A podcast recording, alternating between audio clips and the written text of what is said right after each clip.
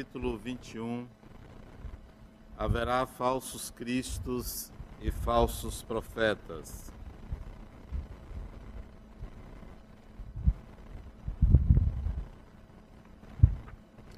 Instruções dos Espíritos. Os falsos profetas. Se vos disserem, o Cristo está aqui, não vades, mas, ao contrário, ponde-vos em guarda, porque os falsos profetas serão numerosos. Não vedes as folhas da figueira que começam a embranquecer? Não vedes seus brotos numerosos, esperando a época da floração? E o Cristo não vos disse: Reconhece-se uma árvore pelo seu fruto? Se, pois, os frutos são amargos, julgais que a árvore é má. Mas se são doces e salutares, dizeis: nada de puro pode sair de um tronco mau. É assim, meus irmãos, que deveis julgar são as obras o que deveis examinar. Se aqueles que se dizem revestidos do poder divino estão acompanhados de todas as marcas de semelhante missão, quer dizer se possuem no mais alto grau as virtudes cristãs e eternas, a caridade, o amor, a indulgência, a bondade que concilia todos os corações, se em apoio às palavras eles juntam os atos, então podereis dizer: estes são realmente os enviados de Deus. Mas desconfiai das palavras hipócritas, desconfiais dos escribas e dos fariseus que oram nas praças públicas vestidos de longas roupas. Desconfiai daqueles que pretendem ter o único monopólio da verdade. Não, não, o Cristo não está aí, porque aqueles que envia para propagar a sua santa doutrina e regenerar o seu povo são, a exemplo do Mestre, brandos e humildes de coração acima de todas as coisas. Aqueles que devem, os seus exemplos e conselhos, salvar a humanidade que corre para a sua perdição, perambulando nas rotas tortuosas, serão, acima de tudo, modestos e humildes. Todo aquele que revele um átomo de orgulho, fugir dele como de uma lepra contagiosa que corrompe tudo o que toca. Lembrai-vos de que cada criatura não leva na fronte, mas sobretudo nos seus atos, a marca de sua grandeza ou da sua decadência. Ide, portanto, meus filhos bem-amados, e marchai sem tergiversações sem preconceitos na rota bendita que empreendeis. Ide, ide sempre sem temor. Afastai corajosamente tudo o que poderá entravar a vossa marcha para o objetivo eterno. Viajantes, estarei bem pouco tempo ainda nas trevas e nas dores da prova se deixardes os vossos corações buscar essa doce doutrina que vem vos revelar as leis eternas e satisfazer todas as aspirações da vossa alma quanto ao desconhecido. Desde o presente podeis dar corpo a esses silfos fugazes que vies passar em vossos sonhos e que, efêmeros, podiam encantar o vosso espírito, mas não diziam nada ao vosso coração. Agora, meus amados, a morte desapareceu para dar lugar ao anjo radioso que conheceis, o anjo do reencontro e da reunião. Agora, vós que haveis bem cumprido a tarefa imposta pelo Criador, não tendes mais nada a temer da sua justiça, porque ele é Pai e perdoa sempre seus filhos transviados que clamam misericórdia. Continuai, pois, e avançai sem cessar, que vossa divisa seja a do progresso, do progresso contínuo em todas as coisas, até que chegueis, enfim, a esse termo feliz, onde vos esperam todos aqueles que vos precederam. São Luís, Bordeaux, 1861. A lição que nós lemos nos mostra a importância do que fazemos mais do que falamos, do que realizamos e que o que nós fazemos tenha uma marca, tenha uma natureza e essa marca, essa natureza, deve ser influenciada pela humildade, pela bondade, pelo amor, pela caridade. Essa é a lição. Mas será que nós conseguimos de fato evitar que a herança que nós recebemos dos nossos antepassados que a herança que nós recebemos da família da qual somos originária, que as influências da cultura de hoje e que o nosso próprio passado espiritual, será que nós conseguimos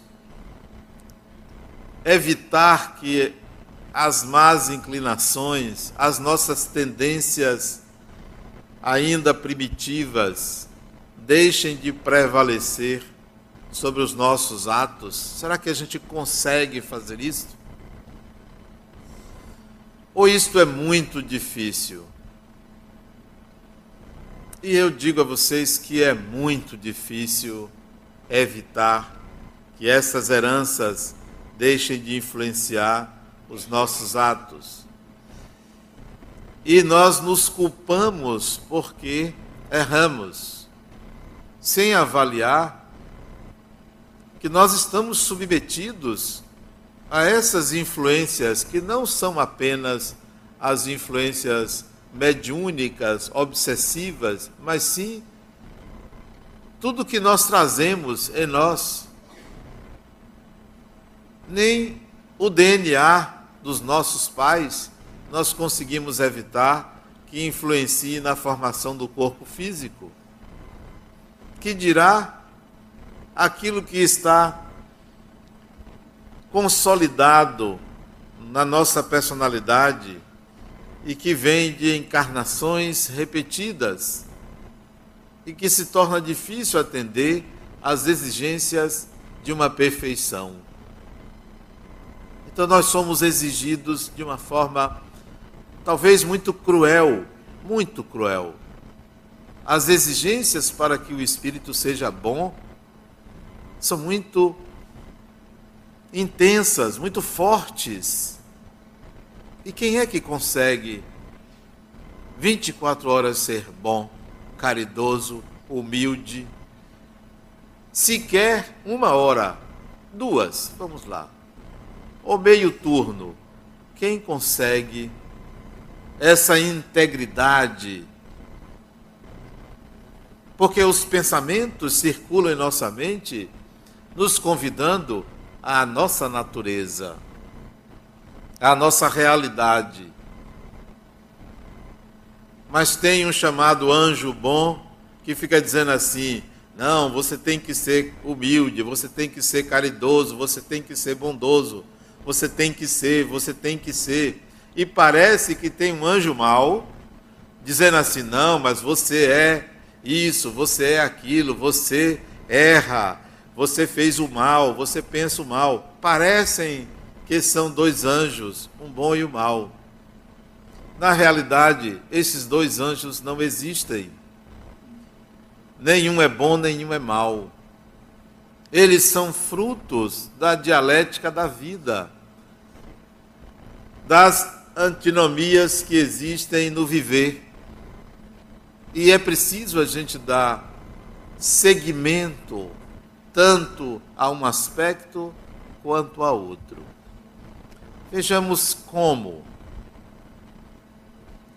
Alguém aqui tem dúvida de que vai morrer? Alguém tem dúvida? Alguém acha que este corpo vai passar dos 200 anos?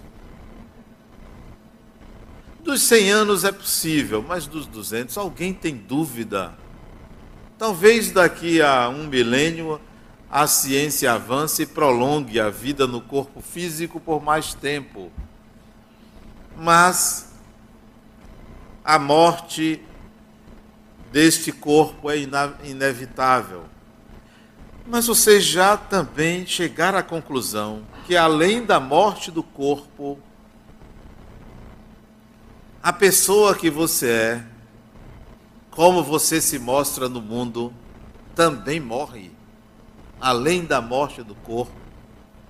Esta pessoa que está aqui, que vem ao centro espírita, que pousa de bonzinha, mas que a alma está cheia de iniquidades, vocês acham que vocês não vão morrer? Vão morrer também. Aquela pessoa que vai para o trabalho, que dirige o carro, que votou nas eleições no primeiro turno e vai votar certo no segundo turno, ela tem que votar certo. Não vote naquele candidato, vote naquele outro. Olhe lá. Vocês pensam que essa pessoa não vai morrer? Vai morrer. Aquela pessoa que chega em casa, tem um filho, tem uma filha, tem um marido, tem uma mulher, tem um tio, tem uma tia que usa celular, esta pessoa também vai morrer. Vocês têm alguma dúvida que essa pessoa não vai existir mais? Vocês têm alguma dúvida que aquela pessoa que pinta o cabelo, que aquela pessoa que tem a barriga grande, aquela pessoa que corre para fazer Cooper, aquela pessoa que é, tem dinheiro, que tem um nome, que tem um sobrenome. Vocês têm alguma dúvida que essa pessoa vai morrer? Vai morrer sim. Tudo isso desaparece com a morte do corpo físico. E a questão é: o que é que fica? O que fica é o que você é não isto que você está representando. São representações, são personagens. O personagem morre. Tudo que você construiu, tudo que você fez, vai ficar aí. Quem é que se beneficia do que você deixar? Se tiver filhos, seus filhos, os parentes mais próximos ou o Estado porque isto é do personagem, isso não é de você, do espírito que não morre. O espírito não morre. O espírito não morre. Tudo que você faz, tudo que você diz, tudo que você apresenta para o mundo é uma forma de tentar trazer o espírito que você é mas você acha que o que você é é o que o mundo vê. Você acha que o que você é é o status que você tem ou até que você não tem. Você pensa que o que você é é a conta bancária positiva ou negativa. Não, você não é isto. O que você é não morre. E aí, você vive uma realidade onde você não consegue mais distinguir quem é você do personagem que você vive. E ao mesmo tempo sofre com isso porque quem você é, filho de Deus, espírito imortal, criatura fadada para a felicidade, mas o personagem não consegue acompanhar isso. O personagem que você é é inferior ao que você é. O personagem que nós apresentamos ao mundo é pequeno em relação ao espírito que você é. Isto quer dizer que você é muito melhor do que o que você apresenta. Ao contrário do que a civilização, a cultura afirma, que nós somos culpados, que nós nascemos com pecado, que nós somos isso, aquilo, inferiores. Ao contrário, isso é que são os falsos cristos. Você, por incrível que pareça, ruinzinho como é, é melhor do que você imagina. Muito melhor. E não digo isso para consolo. Não é para consolo, não. É porque nós fomos treinados, treinados a nos inferiorizar. Nós fomos educados a nos acharmos maus, incapazes, errados, culpados. Nós fomos treinados a isso. Até quando você vai aceitar esta pecha? São os falsos cristos que andam anunciando salvações. Olha, vocês precisam se salvar. Salvar de quê, cara pálida? Salvar de quê? Ah, por causa dos seus vícios. Os meus? Não, dos seus. Ah, salvar das coisas erradas que você fez. Fiz, está feito. Costumam sobrecarregar nossa consciência de culpas, medos, pavores para venderem salvação para venderem salvação. Não quero que ninguém perdoe os meus erros. Não quero. Para quê? Que alguém vai perdoar meus erros? Quem é você para perdoar os meus erros? Os meus erros compõem a minha personalidade, fazem parte de mim. Você vai perdoar, você é o quê? Não. São falsos cristos que andam anunciando aí salvação de última hora. Ó, você está perdido, você precisa se salvar. E aí você aceita, porque você chega no limite. A crueldade de lhe impor uma inferioridade e de lhe colocar como culpado é tão intensa que você acaba pegando. Opa, me dê essa salvação aí que eu quero. Eu estou precisando disso, que alívio. Eu fui no centro espírita e, e lá eu me salvei pior para você, porque você não está aqui para ser salvo, porque você não precisa de salvação, você precisa aprender, você precisa crescer, você precisa se desenvolver, você precisa adquirir habilidades, valores. Não, você não está aqui para ser salvo. Quando não vão ao centro espírita para retirar um obsessor. Coitado do obsessor. Eu fico com pena dessas pessoas.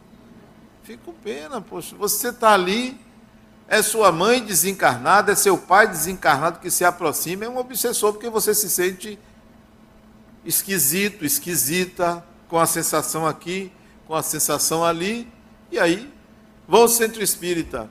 O pai, ou a mãe, ou o avô, ou a avó, o tio, ou a tia, ou o antepassado que se aproxima, quer contato, sente saudade, e você o chama de obsessor.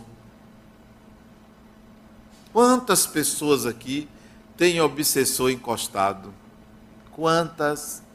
Obsessor de fato, um espírito que queira prejudicar. De 300 pessoas, três. Três. Mas a gente acha que tem um encosto. O encosto é o da cadeira. É o da cadeira. Quantas pessoas aqui querem fazer o mal a outra pessoa insistentemente, persistentemente aqui. Duvido. Duvido. Não, mas nós achamos que o mundo espiritual está cheio de obsessor. Não pode ver uma sombra que acha que é um espírito que está ali para prejudicar. Aí vai ao centro espírita para tirar o encosto. Tira o quê?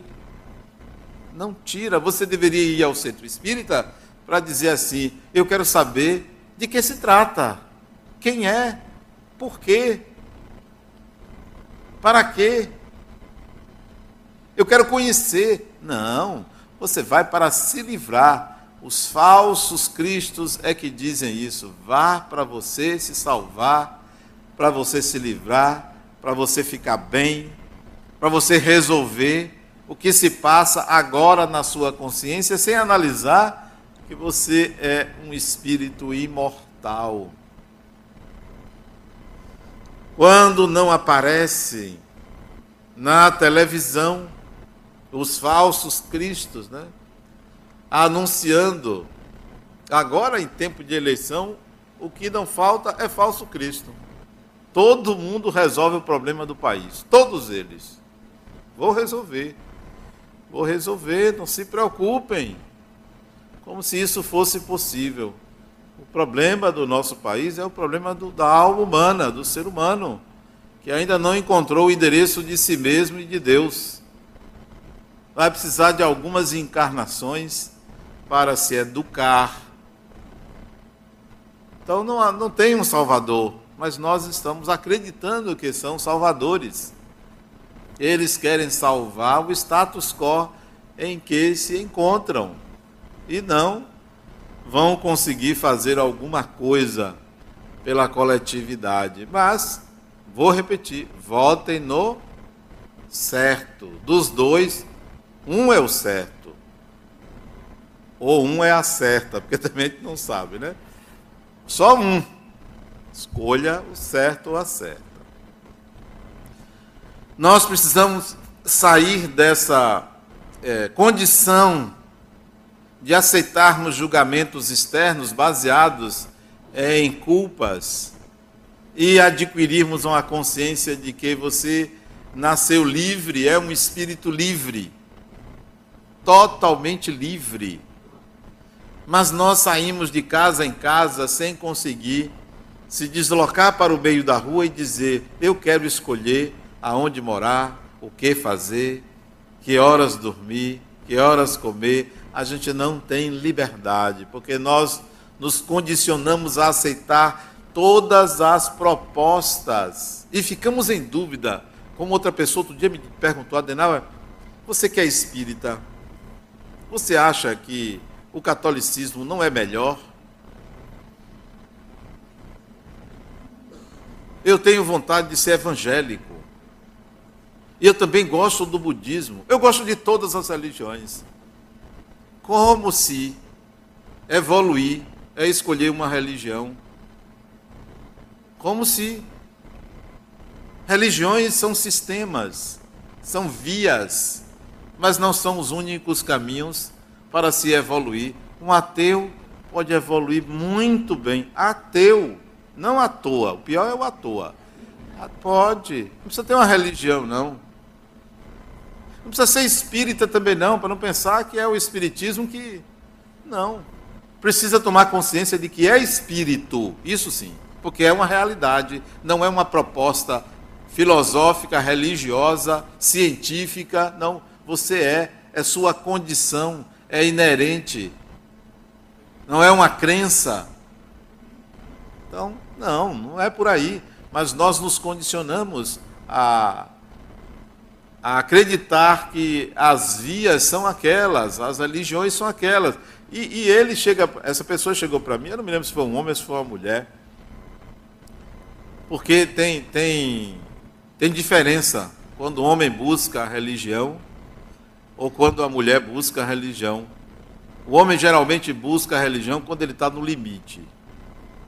Geralmente ele está perdido. A mulher busca a religião por uma questão de múltipla escolha. Há muita coisa para escolher, então ela vai para a religião para ver se ela encontra uma via para ajudá-la a fazer uma escolha. O homem não, é mais por desespero. Até porque nunca uma mulher criou uma religião.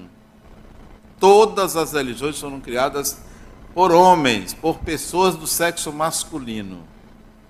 Vocês já perceberam isso? Mulher não faz religião por quê? Porque mulher é natureza, pode tudo. Não, não tem rigidez, e a rigidez é masculina.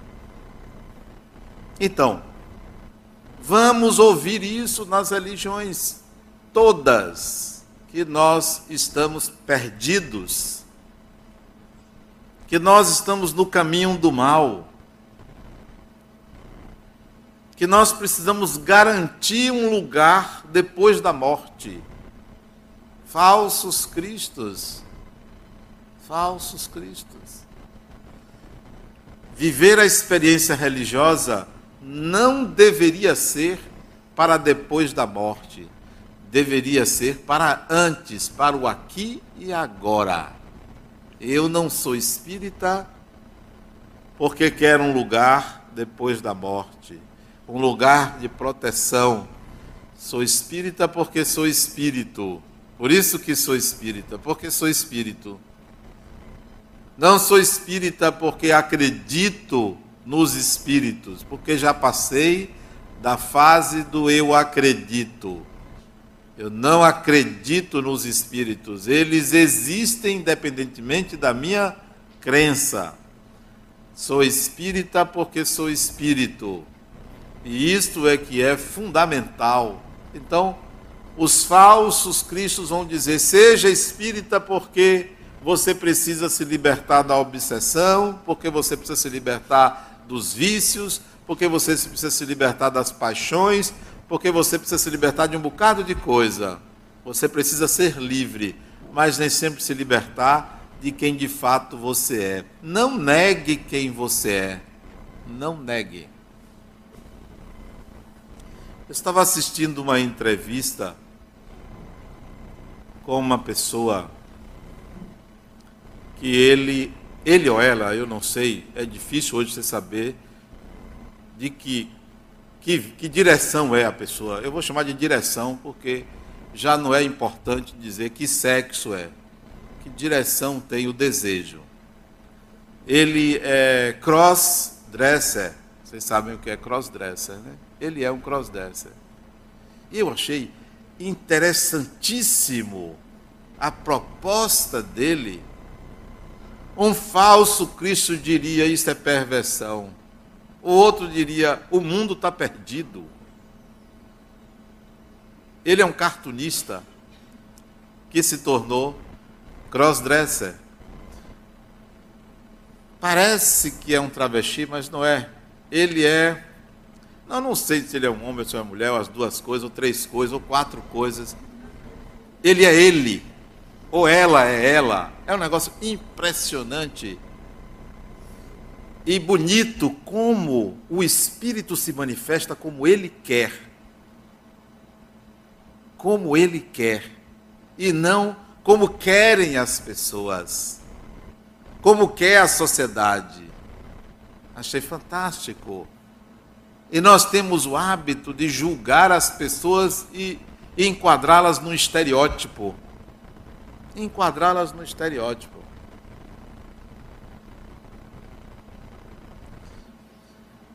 O que vocês diriam de uma pessoa que passasse em frente de um shopping e derrubasse todas as, as bandejas que vende produtos de camelô. E dissesse que ali não é lugar de vender aqueles produtos, vocês diriam que pessoa agressiva, porque nós enquadraríamos os atos da pessoa segundo um estereótipo, segundo um modelo. O que vocês diriam de uma pessoa que, em plena reunião social, chamasse outra de hipócrita? Você diria que pessoa mal educada, Porque nós estamos acostumados a julgar as pessoas segundo um comportamento momentâneo. O que vocês diriam de uma pessoa que dissesse, por favor, me ajude, e você dissesse, eu não estou aqui para te ajudar, não, eu tenho outras coisas para fazer. Você diria, que pessoa que tem falta de caridade. Pois Jesus fez as três coisas.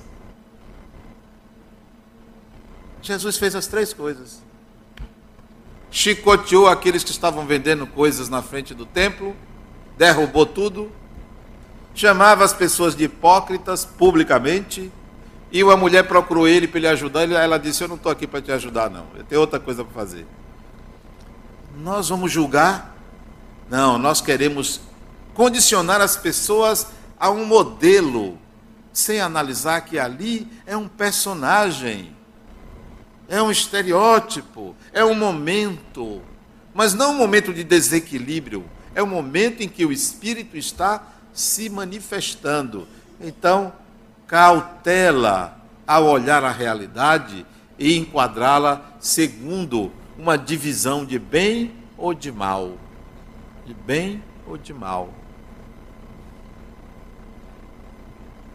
Então você vê uma pessoa sair de lancha de 40 pés, uma lancha enorme, moderníssima, 5 milhões de dólares. E do outro lado você vê uma pessoa na favela sem ter um trabalho, sem ter o que comer, e você diz: Poxa, que homem mau, que pessoa má tem uma lancha, enquanto tem um pobre ali precisando comer. Esse é o julgamento que nós fazemos sem analisar a realidade, as circunstâncias em que essa, essas duas condições apareceram nós achamos que aquele dali está errado, que cá está certo. Porque nós confundimos humildade com pobreza e confundimos orgulho com riqueza. Não, não analisamos as circunstâncias.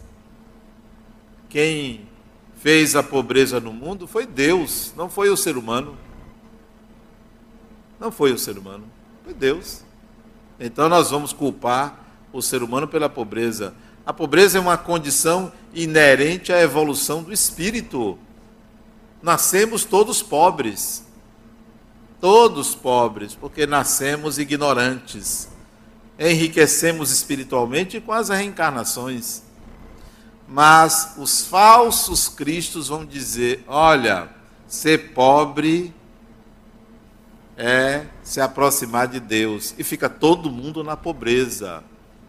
Ó, oh, ser rico não vai, não ganha o reino dos céus. É o que nós aprendemos e beneficiamos 1% da população mundial que, de, que domina 50% da riqueza do mundo. Os outros, 40, os outros 99% não têm direito a nada a não ser obedecer os 1%. Porque nós achamos que a pobreza é melhor para Deus. Vocês acham que quem fez um oceano desse, quem fez um universo desse, quem fez uma noite tão colorida como a noite estrelada, Deus, aceitaria a miséria como condição para a evolução? É um contrassenso. Deus gosta da beleza, do conforto das pessoas, você acha que quem fez tudo isso quer que a gente fique sofrendo e sendo castigado de um lado para outro em tudo? É pobreza pensar assim, são os falsos cristos que pensam assim. Não, o espírito está fadado à felicidade, a ter o melhor.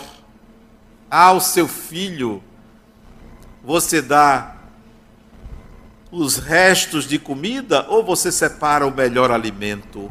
Ora, se você que é pai ou mãe faz isso com seu filho, imagine Deus. Daria o pior? Daria o sofrimento? É contrassenso pensar assim. E é assim que é, as religiões se aproveitam. Vendem ou pregam dificuldades para vender facilidades. E a gente cai nessa. Não no Espiritismo você vem aqui, e aprende. Você é o seu problema, você é sua solução. Ninguém vai lhe salvar, não. Ou você vai para o sacrifício, ou você vai para o sacrifício. Sacrifício quer dizer você tem que sacrificar suas horas, seu tempo para evoluir. Chega de ficar pedindo, pedindo, pedindo, pedindo aos espíritos, pedindo a não sei quem, pedindo a Deus para resolver o que lhe compete resolver. Ou você se sacrifica, ou não vai dar certo. Vai ficar de encarnação em encarnação penando, procurando uma tábua de salvação. Eu coloquei aqui outro dia que, em relação a essa questão dos falsos cristos, que nós estamos acostumados a esperar ou a pedir. Quando tudo que nós temos hoje, que somos hoje, ou quase tudo, ou o mais, a maior parte veio de graça. O que é que é mais importante, o seu trabalho ou sua vida? Por favor, me responda. O que é que é mais importante, sua família ou sua vida? O que é, que é mais importante, a casa que você tem ou sua vida? O que é, que é mais importante, a roupa do seu corpo ou sua vida? Pois sua vida veio de graça. O que existe mais importante veio de graça. De graça. Foi Deus que deu de graça. 99% do que você é veio de graça. E você continua pedindo. Pedindo. Tudo que você tem, desculpe, quase tudo que você tem veio de graça. Para quê? Para que você lute para alcançar o que não vem de graça. O que é que não vem de graça? O que você precisa fazer em você para que fique para sempre com você? Que são habilidades e valores. A luta é para isso. A luta não é para trabalhar, a luta não é para se divertir, a luta não é para constituir uma família ou manter uma família. A luta é para você entrar na encarnação e sair levando alguma coisa com você. Que não é o paletó nem o vestido bonito do caixão, que aquele a terra come. É alguma coisa em você que o personagem nem sempre tem, porque às vezes o personagem é extremamente vaidoso e a pessoa, o espírito que você é, não tem aquelas qualidades que a sua vaidade acredita que você tem. Às vezes o personagem é bem falante, mas o espírito não tem aquelas, aqueles chavões que costuma usar. Eu estava agora recentemente é, na Flórida e uma pessoa me disse: Olha, Denauer, é, a mãe dela morreu lá no Brasil. E eu vi todo mundo se aproximar dela e dizer assim: Poxa, meus sentimentos, meus pêsames. Quando eu me aproximei dela, eu disse: Que bom que sua mãe se libertou, não foi? Que maravilha. Ah, vamos acabar com a hipocrisia Hipocrisia. Que bom que se libertou. Que ótimo. Eu quase disse assim: a próxima vai ser você. Deu vontade. Dá vontade de dizer: a próxima é você. Hipocrisia pura. Odra, minha avó faleceu. Que bom, criatura. Que maravilha. Que ótimo. Voltou. Ontem mesmo encontrei o vizinho aqui. Eu disse, fulano, eu soube que sua mãe faleceu. Ele disse, é, Adenauer, que coisa triste. Eu disse, que bom para ela, fulano. Voltou. Aí ele deu um risozinho. É, você tem razão. É, voltou. Voltou, a gente volta de uma viagem. Hipocrisia dizer, ah, meu sentimento. Meu sentimento coisa nenhuma, eu não, eu não conhecia. Começa por aí, eu nem conhecia, não tenho sentimento nenhum. Não conhecia. A pessoa nem conhecia. Estava numa cama doente, vai embora. O que está fazendo aí? Até logo. Não, fica ali apegado.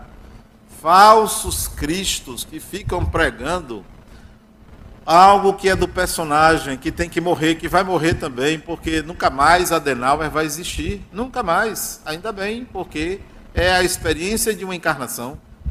Noutra encarnação, eu espero que meu pai bote o um nome mais. Né? João, José, sei lá, Maria, Fernanda, Antônia, um nome assim, mas, mas Adenauer. É muito capricho, né? Então desaparece esta pessoa, esse personagem desaparece, né? Qual vai ser o próximo personagem? Eu vou modelar esse personagem. Modelar. Como é que vai ser?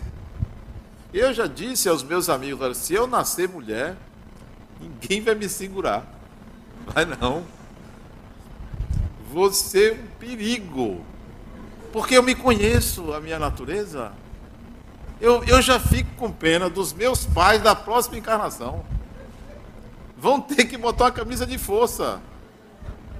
Porque eu me conheço. Então, o personagem da próxima encarnação, eu tenho que ficar segurando ele, porque vai soltar franga. Porque o personagem dessa encarnação tem limites. Tem limites. Limites que eu mesmo não vou conseguir mudar a essa altura da vida. Mas na próxima, me segure. Seja homem, seja mulher. Se bem que na próxima você já vai poder escolher outra coisa. Outra tendência, ótimo. Você não precisa ficar. Hoje já tem os transgêneros. Vai respeitar, peraí, não, não tem esse negócio de tem que ser um ou outro, não. É o que eu quero, é o que a minha natureza pede, eu sou dono de mim mesmo. Olha que maravilha. Não, os falsos cristãos, você tem que ser bonzinho, certinho, assim, assado. Não. Eu quero pagar o preço por ser eu mesmo. Muita gente não quer pagar o preço por ser você mesmo. Vive uma vida inautêntica. Inautêntica. Vive uma vida, um personagem disfarçado. Disfarçado. Então, eu estou aqui disfarçado, viu? Não diga a ninguém que eu sou assim. Isso é vida? Isso é encarnação? Você precisa ser você mesma, você mesmo, dentro de limites estabelecidos pelos seus objetivos de vida, não dos limites estabelecidos pela sociedade, dentro dos limites estabelecidos pelos seus objetivos de vida. É meu objetivo de vida que o meu personagem seja assim. Então eu vou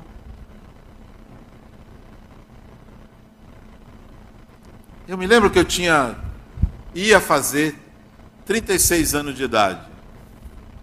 Já se vão 23 anos atrás.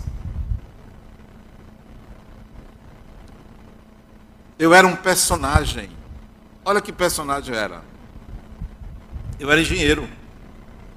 Isso era um personagem, ser engenheiro. Casado, filhos, espírita, presidia um centro espírita ali no Maciel, Pelourinho. Tinha dois empregos, um fixo e um de assessoria avulso, ganhava muito bem, muito bem. Eu digo, peraí, isso é muito fácil, encarnar ser uma pessoa bem-sucedida, era um engenheiro conhecido, dirigia um departamento de engenharia, 50 profissionais engenheiros eu dirigia. Isso é muito fácil. A encarnação é isto? É ser uma pessoa bem-sucedida? É ter bens? É ter estabilidade financeira? É ter uma família? Isto é fácil. Eu quero mais. Espírito inquieto, eu quero mais. Se encarnar, viver, evoluir é só isto, eu deixo para os outros. Tem mais alguma coisa que o personagem não alcança, tem limites este personagem. Foi a esta altura que as coisas mudaram. Surge um outro personagem. Um outro personagem. Que foi se modelando. Porque o anterior era insuficiente. Não é que estava errado, era insuficiente para os propósitos. Surge o psicólogo. E ao mesmo tempo um espírito me convida para Vamos, você topa criar uma fundação? Topo, vamos. E aí? Um outro personagem entra em cena. Não quero ser engenheiro, não quero dirigir departamento de engenharia, quero ser este personagem. Até quando? Quando outro melhor aparecer para a evolução quando outro melhor aparecer. Convido vocês a avaliarem o atual personagem. É isso que eu quero na minha relação com minha família? Isso atende aos meus propósitos? É isso que eu quero com o meu trabalho profissional? Atende aos meus propósitos de evolução? É isso que eu quero com a minha religião, atende meus propósitos de crescimento. É isso que eu quero com o dinheiro que eu tenho, com os bens que eu tenho, com o corpo que tenho. Tudo isso atende aos meus objetivos espirituais. Se não atende, vá mudando o personagem aqui, ali, para se adequar e você poder dizer: o personagem que eu vivo é o melhor que eu posso fazer para alcançar os meus objetivos de evolução, de crescimento, de desenvolvimento da personalidade, para não chegar do outro lado da vida depois da morte dizer: não foram meus vícios que me atrapalharam, foi um obsessor que me prejudicou, foi Deus que não me ajudou você é o resultado do que você pretende ser. Você está na sua melhor condição agora, agora. Dia, que dia é hoje, meu Deus? 20 de abril? Não, que dia é hoje? Nós estamos em que mês? Outubro. Que abril? Outubro. Que dia é hoje? 15, 20, 18 2000 quando? 2020? Não, que dia? 2014, estou perdido que eu não sei nem que dia é hoje. 18 de outubro de 2014. Hoje é 18 de outubro de 2014. Você que está aí sentado, ou você que está me assistindo pela internet, você está vivendo o seu melhor personagem. Imagine que desastre, né? Imagine que peça você não é? Criaturas, modelem esse personagem, modelem, isto é, modifiquem o personagem de acordo com os propósitos do espírito que você é. Não modelem esse personagem baseando-se na culpa ou numa perfeição inalcançável para o momento. Modelem para o propósito. Vocês lembram daquele menino que perdeu um braço porque foi dar comida a um tigre? Vocês lembram? Que exemplo aquele garoto deu ao falar sobre a perda do braço? Esses dias ele ganhou um braço mecânico rudimentar, porque só aos 18 anos ele pode ganhar uma prótese implantada e ele mandou tatuar no braço mecânico um tigre. Olha que maravilha. Ele modela o corpo com um personagem adequado aos seus propósitos de evolução, demonstrando que não há trauma, que há consciência de quem ele é. Consciência de quem ele é. Não culpa o tigre, não culpa o pai, nem culpa a si mesmo. circunstâncias levaram aquilo e ele aceita quem ele é. Não, a gente não quer aceitar, não quer aceitar quem nós somos. Modele, quer ser diferente, modele. E assuma que é um personagem, porque este personagem vai morrer. Morre o corpo, morre o personagem, fica o espírito que você é. Com o que? Valores, tendências e habilidades que você conquista a cada encarnação. Desencarnou, já era. Não tem CPF, espírito não tem CPF nem título de eleitor. Não é deste mundo. Não é deste mundo. É de uma dimensão que compreende este mundo, mas não é desta sociedade. Vocês vão ouvir por aí vários falsos cristos. Como distinguir os falsos cristos dos verdadeiros? Eu li um livro há alguns anos atrás, acho que eu devia ter meus 83, 1983, quantos? 28 anos. E que recentemente, acho que há um ano atrás, meu amigo me emprestou de novo e eu li de novo. O Anticristo de Nietzsche. Lembra que você me emprestou? E eu li de novo? Eu tinha lido quando eu estudei filosofia. E Nietzsche faz uma distinção entre Cristo e Jesus. Você já viu uma distinção entre Cristo e Jesus? O Cristo, para Nietzsche, é o que fizeram de Jesus. Exigente, perfeito, Deus ou semideus, contornado pela igreja, fizeram Cristo. Exigente para com todos. E Nietzsche fala de Jesus, do ser humano, da pessoa. E eu convido vocês a considerar que a pessoa é muito mais bonita do que o mito que dela se faz. Convido vocês a entenderem que o personagem que vocês representam não é tão bonito quanto o espírito que você é.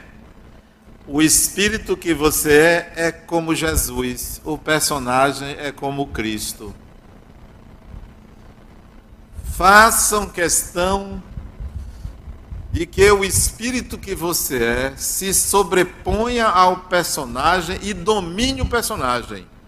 Não deixem que o personagem tenha domínio sobre quem você é. O personagem é necessário. É necessário. Mas ele nunca pode ser tão importante quanto o espírito que você é. Por isso que o personagem morre e o espírito é imortal. Mais do que acreditar em espíritos, mais do que serem espíritas, se conscientizem que todos somos, que você é um espírito imortal. Muita paz.